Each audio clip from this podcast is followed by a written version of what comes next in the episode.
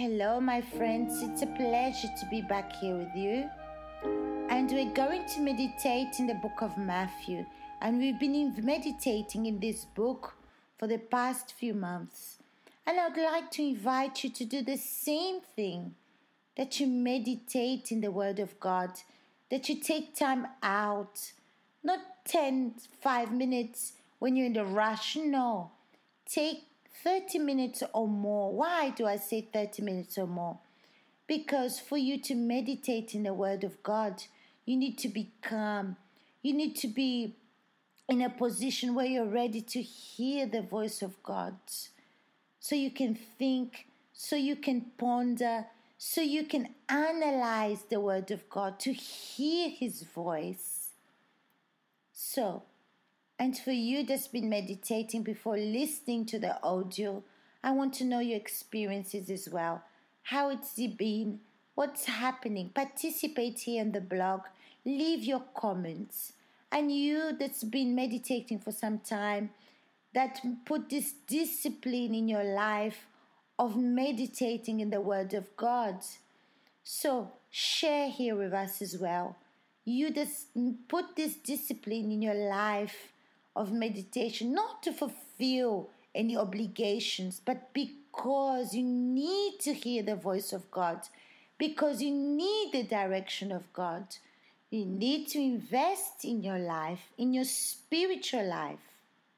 So, you that's been doing this for years, dedicating time for God, you can invite someone to listen to these audios, to listen to these meditations you can show them the link and go from the first verse that we started meditating until now so she can follow the meditation as well. Okay?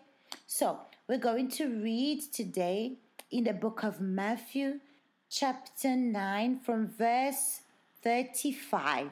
It says like this Then Jesus went about all the cities and villages, teaching in their synagogue preaching the gospel of the kingdom and healing every sickness and every disease among the people.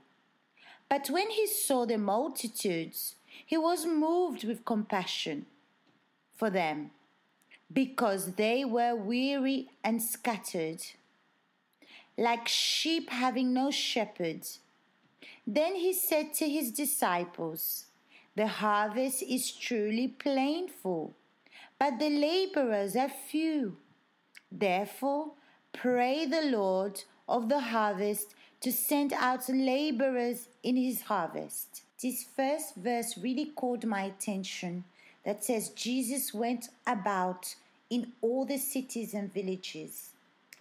Maybe you're an assistant, maybe you're a pastor, you're a pastor's wife, you evangelize in the church and you just stay in that zone, this cycle that you go to church, you go home, and then the next day you go to work, you go to church, and then home again. You just stay in the zone that concerns you, but you don't make yourself available to do other things or go to the other cities around you. You, you don't evangelize your family. You go out with the group evangelization but you don't evangelize your family. You don't speak to them about God. You don't take care of the people that are close to you. Maybe they're at your workplace. There's people that are suffering, but you don't take care of them. That means you do the work of evangelization, but you don't you don't reach everyone. You don't go around the cities. Where you have access you have to teach, evangelize. You have to do like Jesus did. Like it says, Jesus went about all the cities and villages teaching in their synagogue.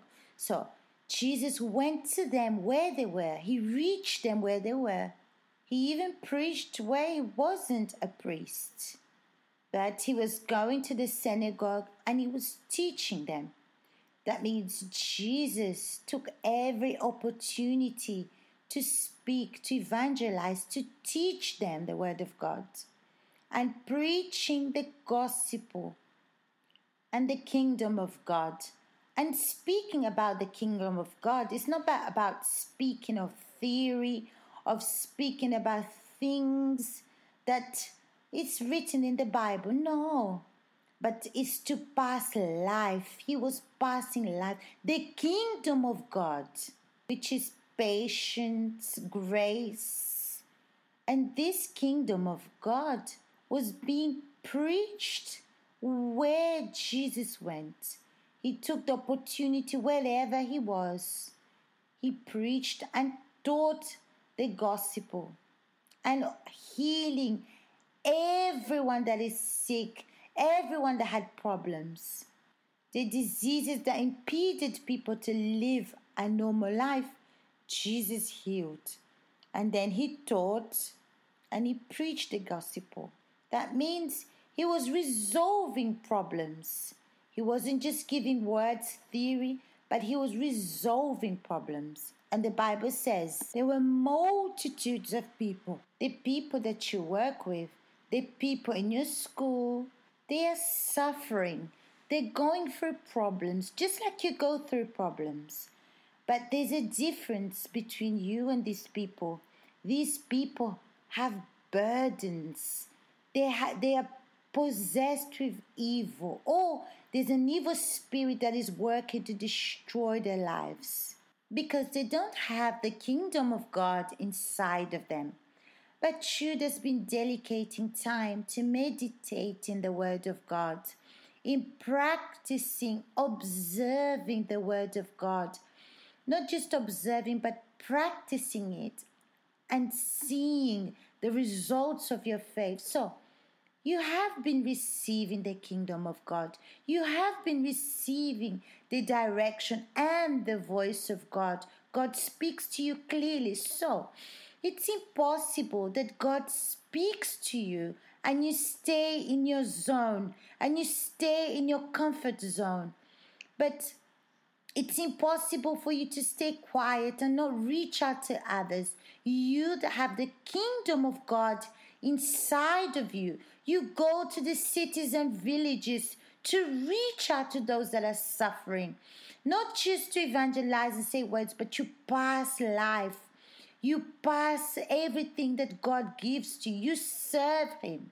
And you pass this kingdom of God to this person that's around you. And more, you don't just pass this kingdom of God, but you heal if you have to heal. You pray if you have to pray. If it's a strong prayer, you do what has to be done to pass this faith to this person because He gave this faith to you. The kingdom of God is not only with you when you're in the church, but this kingdom of God follows you and it's with you all the time.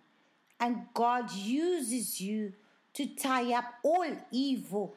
And like it says here, multitudes of people came. That means Jesus had a multitude and he had a definition to do what he was supposed to do. He didn't go around the cities to see what people are doing or to gossiping. No, he went around the city to heal, to teach, to pass life to people.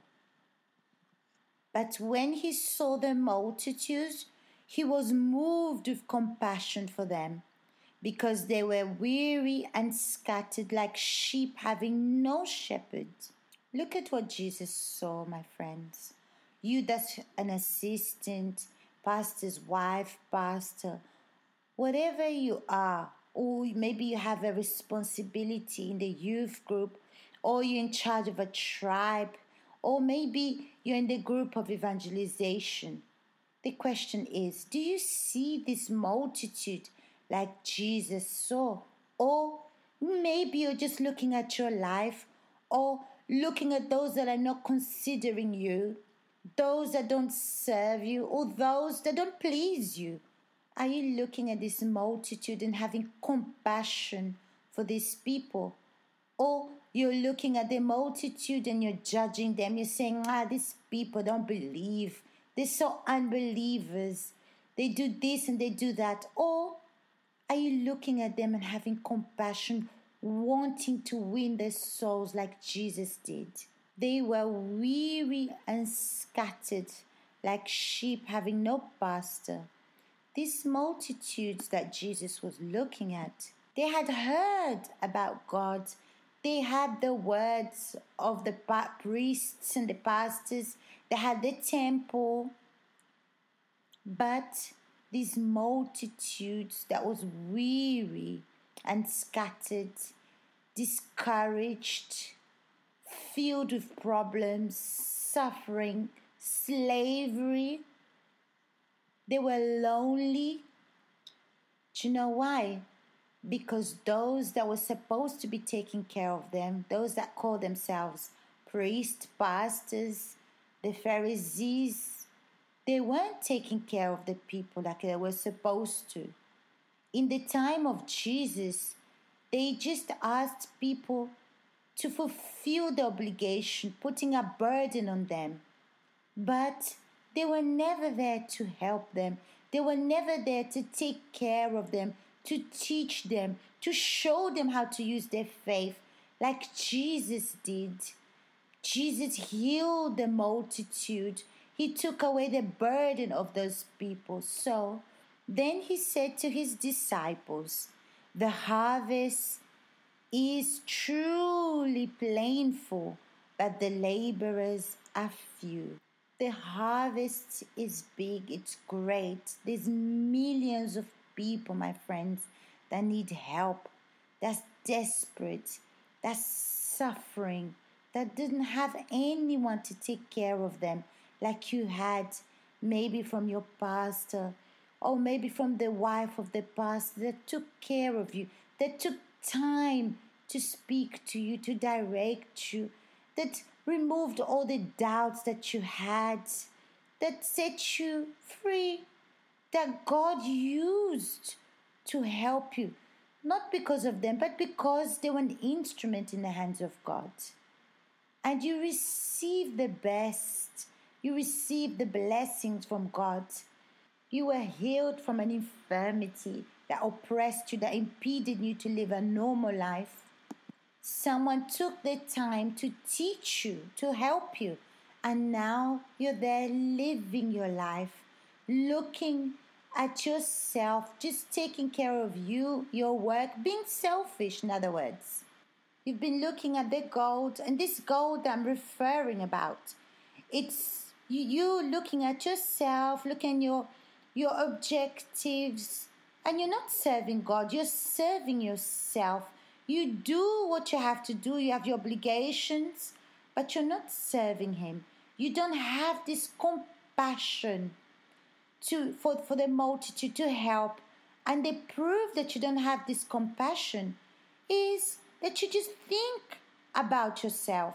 You invest only in your life. You don't have time to speak to God. You don't have time to do the things of God. So you value the gold Maybe you come to the church and you do things only in the church. When the pastor says you have to do something, you obey and you do, but you don't do this like Jesus did.